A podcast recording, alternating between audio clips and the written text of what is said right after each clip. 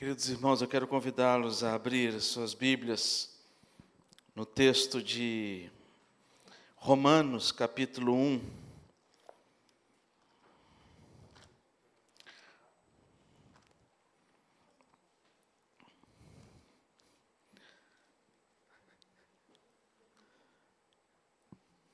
Romanos, capítulo 1.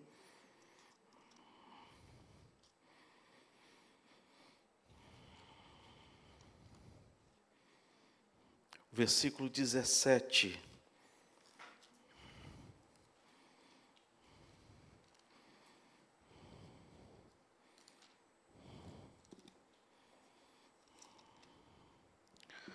Romanos capítulo 1, versículos, versículo 17, que diz assim: Visto que a justiça de Deus se revela no Evangelho de fé em fé, como está escrito, o justo viverá por fé. Vamos orar. Deus amado, muito obrigado pela alegria que temos de podermos estar aqui, ó Deus, estudando a tua palavra, para podermos ser edificados por ela. Pedimos ao Pai que teu Santo Espírito fale o nosso coração de maneira muito especial nesta noite em nome de Jesus. Amém. Amém. Queridos, na quinta-feira passada, nós iniciamos uma série de mensagens neste mês de outubro, o mês da reforma, em que nós lembramos este mês tão importante na vida da nossa igreja, nós que somos reformados, e estamos trazendo aqui mensagens alusivas aos cinco solas. No, na quinta-feira passada falamos somente a graça. Hoje nós vamos falar apenas e somente pela fé. Quando a gente estuda os avivamentos, e principalmente o avivamento na, na, no período da reforma, nós aprendemos algumas coisas muito importantes. E dentre algumas lições que nós aprendemos e vemos ao estudarmos esses avivamentos, a gente percebe que ao longo da história, homens e mulheres, eles viveram a reforma e viveram o avivamento diante de um sentimento de, de, de incômodo na vida espiritual, no que tange a sua vida pessoal. Quando a gente olha para a história de Lutero, a gente percebe que na própria história de Lutero, antes dele entender e compreender a palavra de Deus, antes dele ter no seu coração a iluminação do Espírito Santo de Deus, trazendo o verdadeiro entendimento para o seu coração, Lutero foi uma pessoa que sofreu muito ao longo da sua parte da sua vida com respeito aos seus pecados pessoais. E ele, segundo a história, ele em alguns momentos da sua vida ele confessava ah, para um, um vigário por diversas vezes, no mesmo dia. Ele por, no mesmo dia ele chegava e confessava os seus pecados. Ele, por diversas vezes, ele flagelava o seu corpo com castigos e penitências.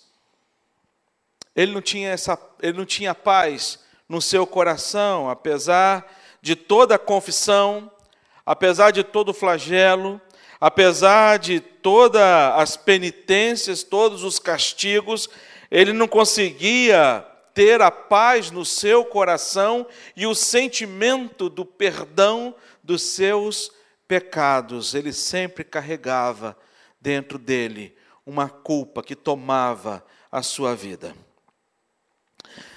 Também aprendemos com o avivamento e com a história de Lutero, que não apenas na vida pessoal, mas também na, na própria religião, Lutero ele foi alguém que é, discorreu ao longo de todo de uma longa um longo tempo o ensinamento da palavra de Deus, estudo da palavra de Deus. Quando ah, quando John Stott ele comenta a respeito da busca de Lutero e pelo seu descontentamento com a igreja, ele diz assim: Lutero recorreu a todos os recursos do catolicismo de sua época, na tentativa de amenizar a angústia de um espírito alienado de Deus. Ele buscava Deus desesperadamente, achando que encontrar Deus através do seu, do seu, do seu próprio esforço, achando que ele ia agradar o coração de Deus ou ser perdoado por Deus pela sua própria obra ou através da religião. As escamas dos olhos dele caiu ao compreender as escrituras quando ele começou a debruçar sobre o livro de Romanos. E esse texto que nós lemos foi como uma bomba no seu coração. Mas uma bomba que trouxe paz. Esse texto ele foi como um alento ao coração dele, uma resposta diante de tudo aquilo que ele buscava. Esta paz que ele buscava ter e tentava ter através dos seus próprios esforços, essa paz que ele tentava ter e buscava ter através da religião, ele encontra nesse capítulo 1, no versículo 17, quando uma frase tão pequena, mas que trouxe tão sentido tão grande, tão profundo na vida dele: o justo viverá por fé. E ele se debruçou diante desse livro de Romanos, porque ele era professor na Universidade de Wittenberg, e ele era professor nessa faculdade. E quando ele estava dando aula nessa universidade, ele estudou o livro de Romanos aproximadamente por um ano com seus alunos. De novembro de 1515 até setembro de 1516, quase um ano, debruçando com seus alunos todo o livro de Romanos. E ele começou a expor as escrituras ah, do apóstolo Paulo aos seus alunos e Consequentemente, ele foi tomado por todos esses ensinamentos paulinos que traz uma teologia tão profunda e tão verdadeira daquilo que o Senhor Jesus ele trouxe aos ensinamentos dos apóstolos. E é maravilhoso ver que esse ensinamento foi um ensinamento dado por Jesus Cristo. Eu gosto muito da expressão quando o apóstolo Paulo ele vai instituir a ceia do Senhor. E ao instituir a ceia do Senhor, ele vai dizer para a igreja de Corinto: olha, não estou trazendo para vocês algo que nós inventamos. Não estou trazendo para vocês algo que nós é, pensamos, mas o que nós estamos trazendo é aquilo que nós aprendemos com o Senhor Jesus Cristo. O que o Senhor Jesus Cristo nos ensinou, nós também passamos a ensinar. Apóstolo Paulo ele traz no seu coração um desejo profundo de ser o imitador de Jesus Cristo. No entanto, que ele vai dizer ser de meus imitadores, assim como eu sou de Cristo Jesus. E aqui, depois de Lutero, estudar toda esta carta de Romanos e fazer um confronto pessoal com a sua própria vida, ser alimentado e ter a esperança. E aqueles que têm a esperança e descobrem essa esperança firmada em Jesus Cristo, o desejo do coração é não ficar quieto. Eu lembro da minha adolescência, quando de fato conheci este evangelho, quando este evangelho ele fez sentido para a minha vida. Quando o evangelho, ele não fazia apenas e tão somente sentido para os meus pais, mas quando este evangelho passou a fazer sentido para a minha vida, eu queria que todas as pessoas, todas as pessoas, pudessem também provar daquilo que eu estava provando. Eu lembro que é, a minha vontade era tão grande de reunir pessoas. Meus pais tinham padaria. E eu toda sexta-feira eu pegava um bolo da padaria e reunia meus amigos na casa sempre de alguma pessoa. Eu participava da UPA, eu era o presidente da UPA. Eu chamei no primeira vez, no primeiro sexta-feira, não foi ninguém. Aí eu falei assim, caramba. Aí um amigo meu falou assim, mas David, o pessoal vai lá para te ouvir, cara. Né? Tem que ter algum incentivo a mais. Aí eu falei assim, rapaz, eu, papai tem padaria, mamãe tem padaria. Mamãe fazia uma torta salgada, faz ainda hoje, graças a Deus, faz uma torta salgada, Ricardo, deliciosa.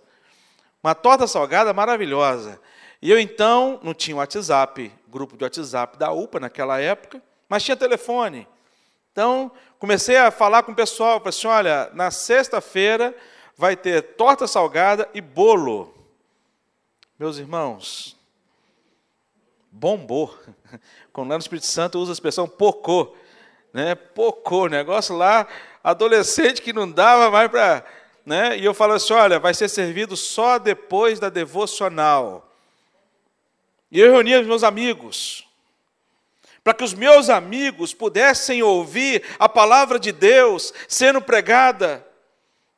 Eu comecei a falar nas escolas, na escola onde eu participava, onde eu estudava, e eu chegava para os meus amigos da escola e assim, caramba, eu tive uma ideia sensacional. Vamos falar do Evangelho para as pessoas aqui na escola na hora do recreio. E os meus amigos da igreja estavam na mesma versão que eu estava antes de conhecer Jesus Cristo. Eu falei assim, ô oh, Davis, sério.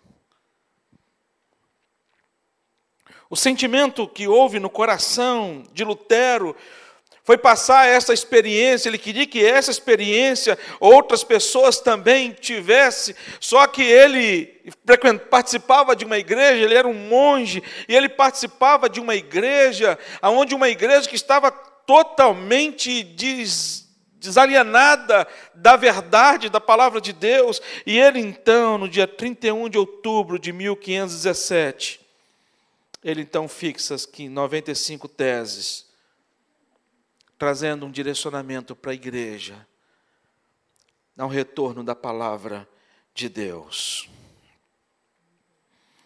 A reforma protestante ela não nasce como resultado de um novo pensamento humano.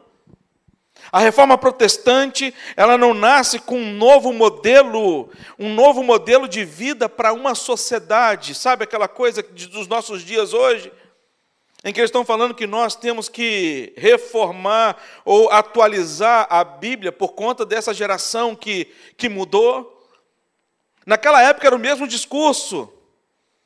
Olha, precisamos atualizar a palavra de Deus de acordo com que as tendências, e não eram tendências sociais da época, era pior ainda, porque era a tendência religiosa da época, e se a gente analisar um pouco os nossos dias hoje, a nossas, muitas igrejas, e até mesmo a nossa igreja, precisa ter um olhar mais voltado para a palavra de Deus, para que a gente possa a cada dia ter como centro somente e tão somente a palavra de Deus e nada que venha de fora, venha impactar ou mudar ou alterar ou o destino da nossa vida ou aquilo que nós pensamos com respeito ao evangelho da graça do nosso Senhor Jesus Cristo. E não é novo. Quando a gente vê junto aos Gálatas. A região da Galácia era uma região, não era apenas uma igreja. E se você percebe, quando o apóstolo Paulo escreve esta carta a esta região da Galácia, apóstolo Paulo se surpreende com esta região, com essas igrejas que lá estavam. Assim, Olha, puxa vida, há tão pouco, passei tanto tempo com vocês. E tão pouco tempo eu saí de perto de vocês.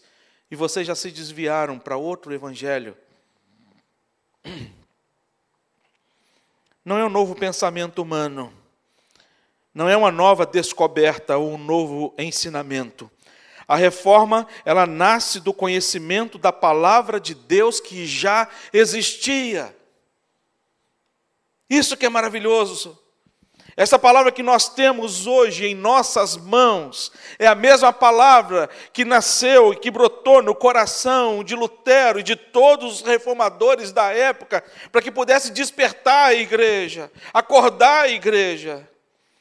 E essa mesma palavra, ela traz para a gente hoje. E aí nós podemos afirmar que o mais importante da reforma não são as pessoas. Por isso que a nossa igreja não tem nenhum local aqui onde nós colocamos a figura de Calvino, figura de Lutero, porque nós entendemos que o mais importante da reforma não foram as pessoas. O mais importante da reforma foi o retorno à palavra de Deus. Esta palavra aqui é que foi a mais importante. E esta palavra é a mais importante nos dias de hoje. Por isso que ele fala somente a fé. Que reforça a importância desta palavra é o fato que Lutero, ele trouxe esta carta aos romanos e trouxe esta frase tão especial: o justo viverá por sua fé. E é tão evidente a palavra de Deus que esse texto ele não foi escrito pelo apóstolo Paulo. Apóstolo Paulo, por isso que apóstolo Paulo ele faz uma referência como está escrito. É maravilhoso ver a palavra de Deus como palavra verdadeira. Apóstolo Paulo aqui ele toma a palavra de Abacuque, capítulo 2, versículo 4, quando em Abacuque, capítulo 2, versículo 4, no final do versículo de Abacuque, ele vai dizer: Mas o justo viverá por sua fé. É maravilhoso ver que apóstolo Paulo não citou apenas em, para os romanos, mas também citou a mesma palavra para os Gálatas, no capítulo 3, no versículo 11, quando ele vai dizer: é evidente que pela lei ninguém é justificado diante de Deus, porque o justo viverá pela fé. Tem uma carta no Novo Testamento que não tem um autor definido. Alguns acreditam que seja Paulo, outros, enfim, outros autores. Mas a verdade é que o texto de Hebreus, também no capítulo 10, no versículo 38, vai trazer esta mesma citação de Abacuque: O meu justo viverá pela fé.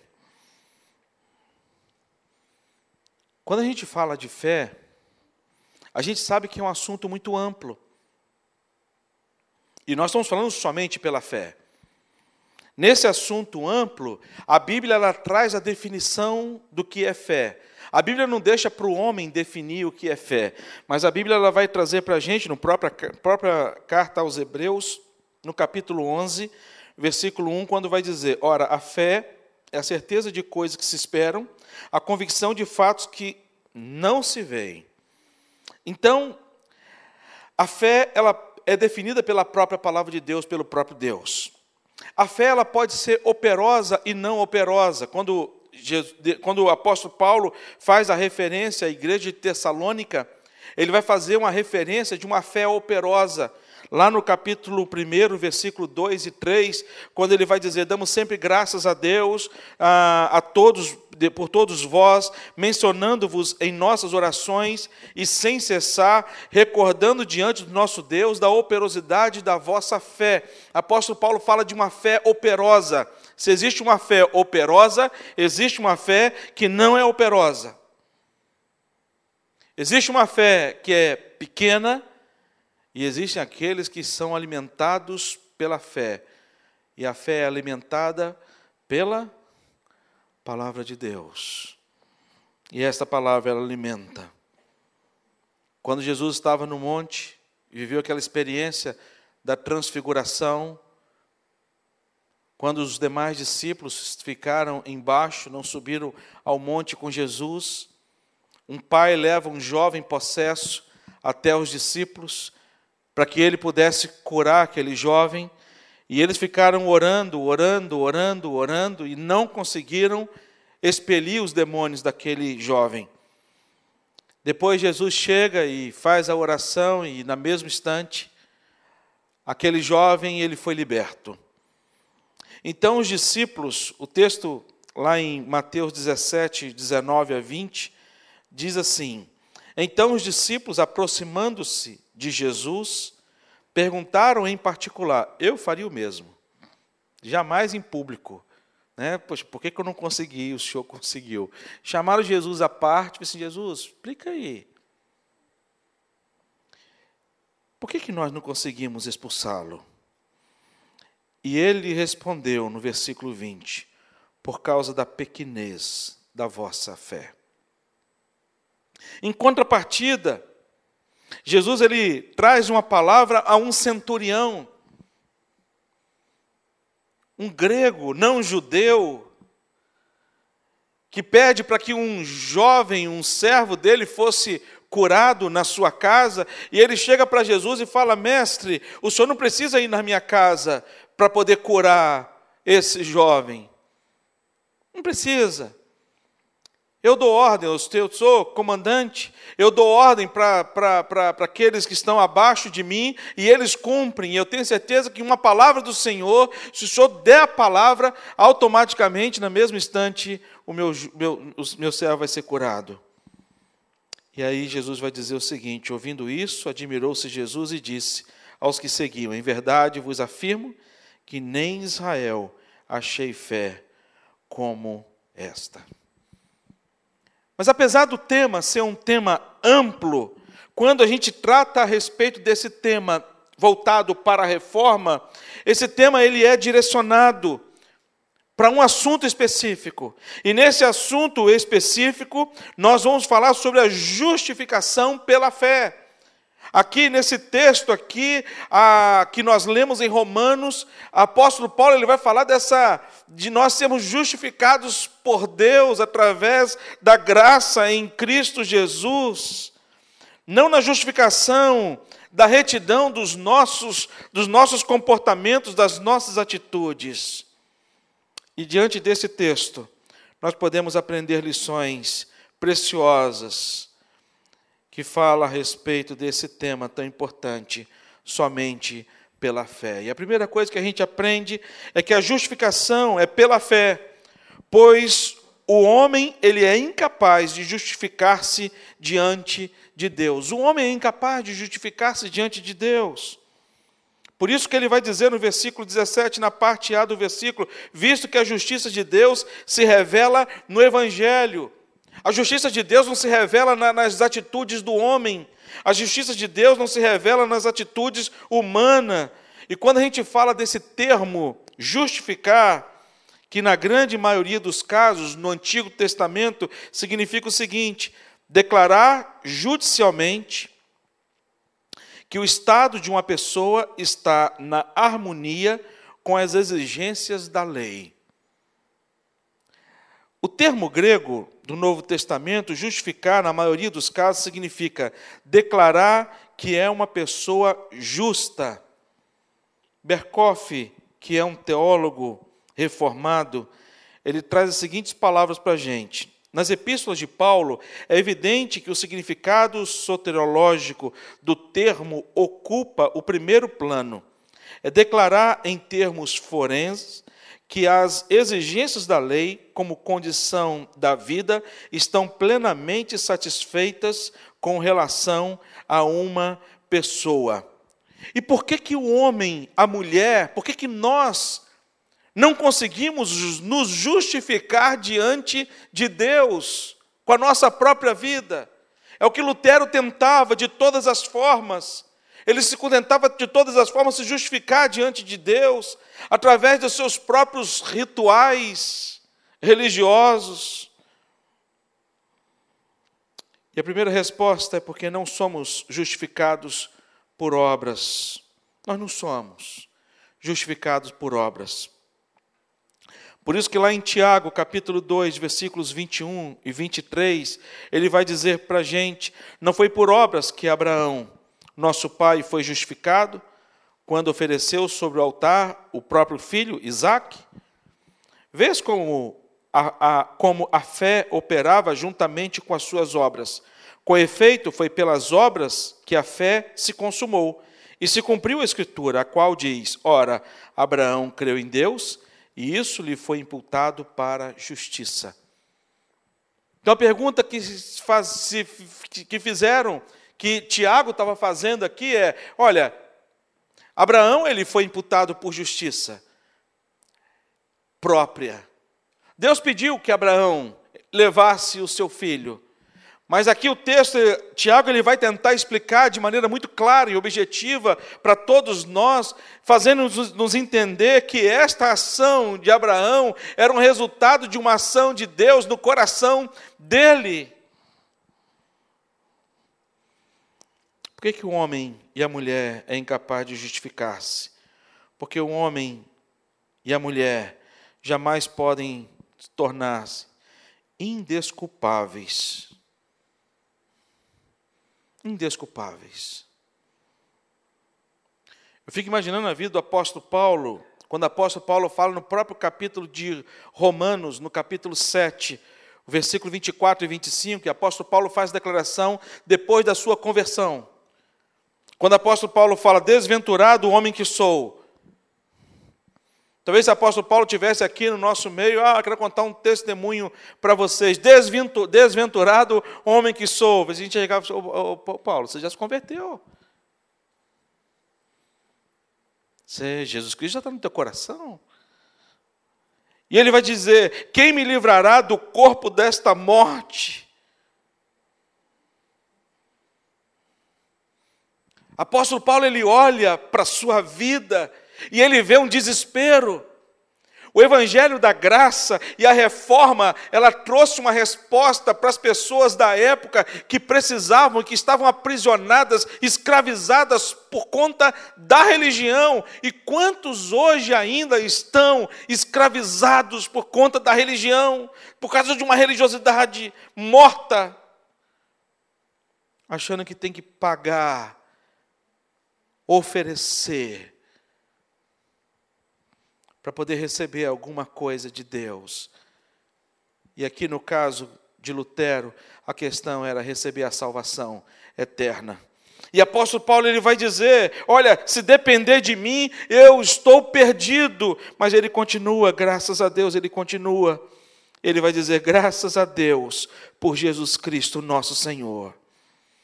De maneira que eu, de mim mesmo, com a mente, sou escravo da lei de Deus, mas segundo a carne, da lei do pecado. Ele vai dizer: Desventurado o homem que sou, porque se depender de mim, eu não consigo ser salvo, mas graças a Deus por Jesus Cristo, nosso Senhor. E assim é a nossa vida, meus irmãos. Assim somos nós. Nós vivemos diante deste Evangelho e este evangelho é o evangelho da graça do Senhor Jesus Cristo, que nos oferece de maneira tão graciosa. Eu fiz um trabalho certa vez, onde eu pastoreava a igreja presbiteriana lá em Itapuã, é uma praia, e eu pedi para, mandei confeccionar, mandei, comprei diversas sombrinhas de praia acho que foram as 40 ou 50 sombrinhas de praia. Titulamos o nome Manhã Viva, fiz um folheto evangelístico, emplastifiquei, pendurei na sombrinha de praia. E todo janeiro, esse janeiro eu não tirei férias, mas todo janeiro de manhã eu ia para a praia com os adolescentes. E era uma benção. E chegava na praia com os adolescentes, lá na praia de Itapuã. Geralmente a sombrinha de praia é alugada. E até hoje alugado. Você vai na praia lá, aluga sombrinha, aluga cadeira. E a gente chegava com 40 sombrinhas de praias. E a gente perguntava para os adolescentes saíam, via as pessoas que estavam no sol e oferecia gratuitamente a sombrinha. E o interesse era que a pessoa abrisse a sombrinha e ao abrir a sombrinha ia ter uma cordinha de nylon amarrada num folheto evangelístico falando a respeito da salvação e com o telefone para caso a pessoa quisesse mais informações. Na praia você não tem o que ler, sabe? E era batata, as pessoas abriam a sombrinha e ela já pegava aquilo por curiosidade. Eu fui entregar uma sombrinha a uma senhora certa vez nesse projeto, e aí ela chegou perguntou: é de graça? Aí eu falei assim: não, é de graça, a gente está oferecendo, pode. Eu falei assim: mas eu não acredito que tenha nada de graça neste mundo. Aí eu voltei a olhar para ela e ela falou: graça. Eu falei assim: é deixa de falar da graça do Senhor Jesus Cristo. Aí eu perguntei para ela, assim, quanto que a senhora pagou de aluguel por metro quadrado para estender a canga da senhora nesta areia? Aí ela, nada. Eu falei assim, de graça? Quanto que a senhora está pagando pelo bronzeamento solar? Porque a senhora está aqui e está se bronzeando. Quanto que a senhora pagou por esse bronzeamento natural solar? Ela falou assim, nada, de graça. Ela falou assim, nada, não paguei nada. De graça? Quanto que a senhora paga para poder dar um mergulho nessa praia? Porque se fosse um clube, a senhora teria que pagar a mensalidade mensal. Mas aqui a senhora pode mergulhar à vontade. E ela falou assim: não pago nada. Eu falei assim: de graça. Tá? E eu cheguei para ela e falei assim: está vendo quantas coisas de graça que a senhora tem recebido e que a senhora nem tem percebido? E eu cheguei para ela e disse: tudo que vem de Deus é de graça. E tem uma coisa uma coisa que é a mais importante da nossa vida, que é a nossa salvação. Ela é pela graça. E fui pela graça fora pregar o evangelho para aquela senhora. Quando a gente olha para esse texto, a gente percebe que nós jamais poderíamos pagar por conta dos nossos pecados. Mas Deus, Deus ele pagou em Cristo Jesus por cada um de nós. Amém, queridos?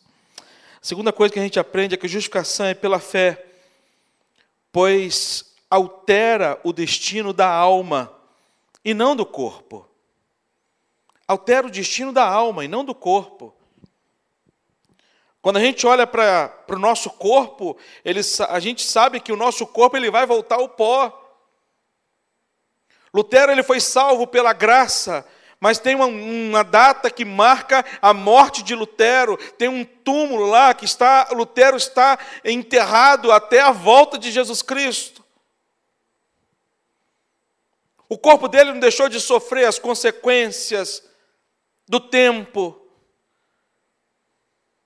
mas a alma sim. A justificação, portanto, não trata é, não trata Deus de nos fazer justos, mas de nos declarar justos. Deus ele nos declara justos.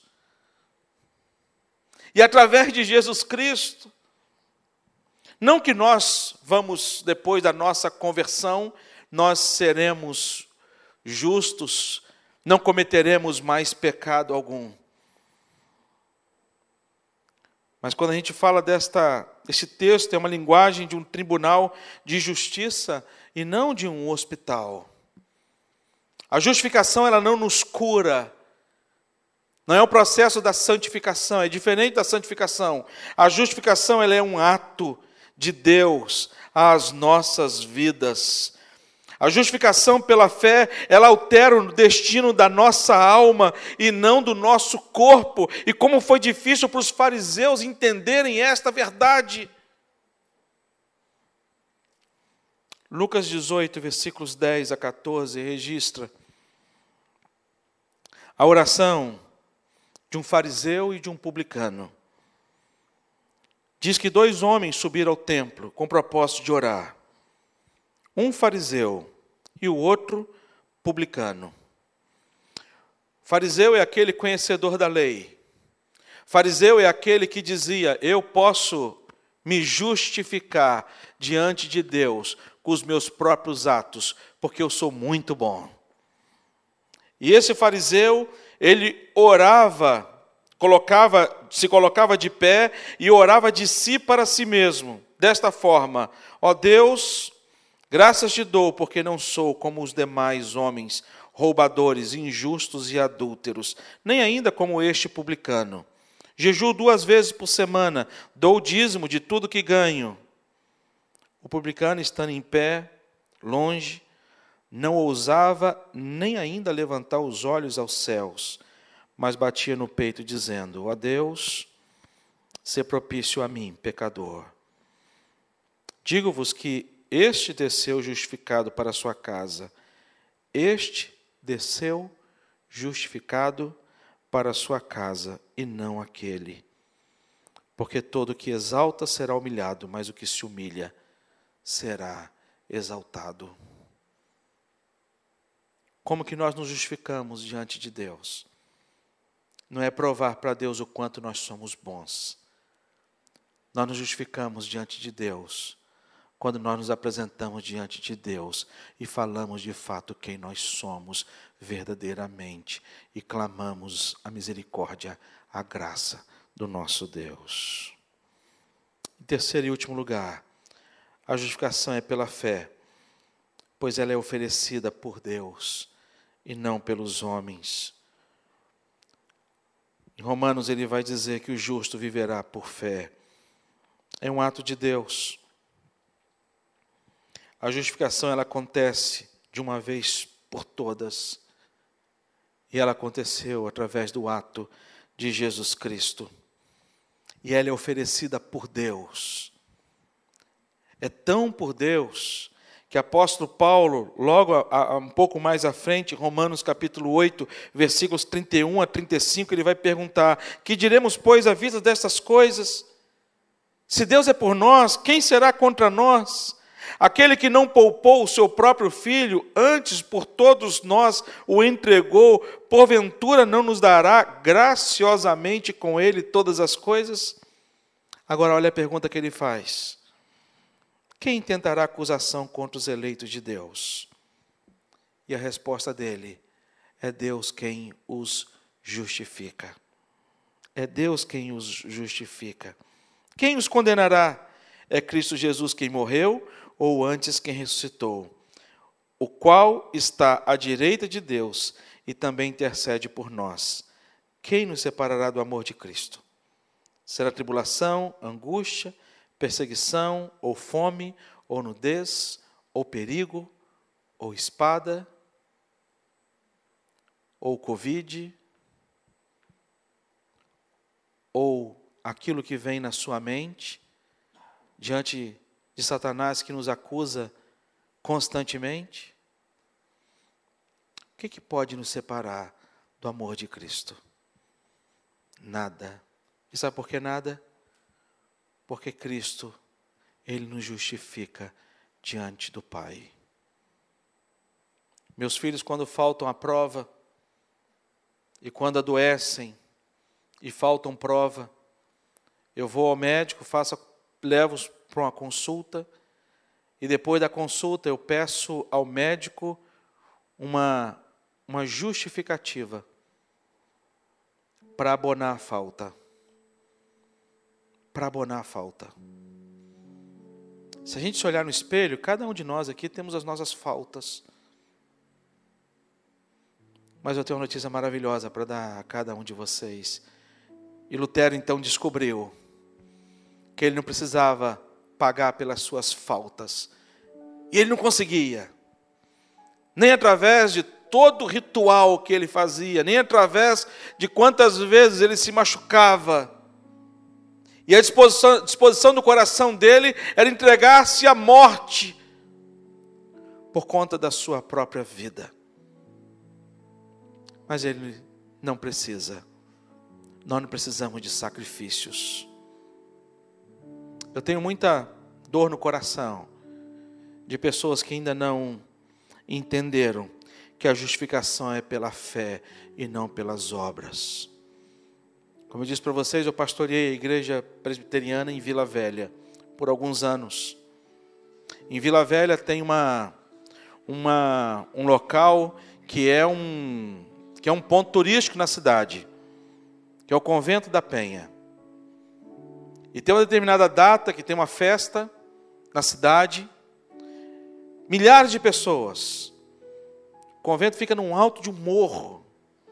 Milhares de pessoas sobem aquele convento pagando promessa. Milhares de pessoas vão de joelhos, subindo escadas. Nós não precisamos de sacrifícios, porque Jesus já foi sacrifício no nosso lugar. Que Deus possa nos agraciar com esta mensagem. E que essa mensagem que tomou o coração de Lutero e que tomou o coração dele, gerando uma grande reforma religiosa, impactando as nossas vidas ainda hoje. que nós possamos ter essa mensagem gravada no nosso coração e na nossa mente. Vamos orar. Ó Deus, nós te agradecemos pela grande bênção de sermos justificados por Ti. E com isso, ó Deus, temos alcançado a graça, a graça, Pai, de termos a certeza de que Cristo morreu por nós e pagou os nossos pecados, levou as nossas faltas e disse em alto e bom som: Está consumado. Muito obrigado, Senhor Deus, por essa segurança. Continuamos, ó Deus, orando por pessoas que ainda não receberam ou não entenderam esta mensagem. Pessoas queridas nossas, ó Deus, que o teu Santo Espírito fale a cada coração e caia as escamas dos olhos para que possam ver a maravilha que é a graça do Senhor Jesus. Pedimos por irmãos nossos, ó Deus, que estão em tratamento de saúde, pelo seu Francisco, seja com teu filho, Pai. Ministra a tua graça, Pai, o teu favor sobre a vida, Pai, de todos aqueles que estão enlutados Pai, que o Senhor possa abençoar a tua igreja, Pai, fortalecer, para que possamos, ó Pai, resistir os tempos até que o Senhor volte. Em nome de Jesus, amém.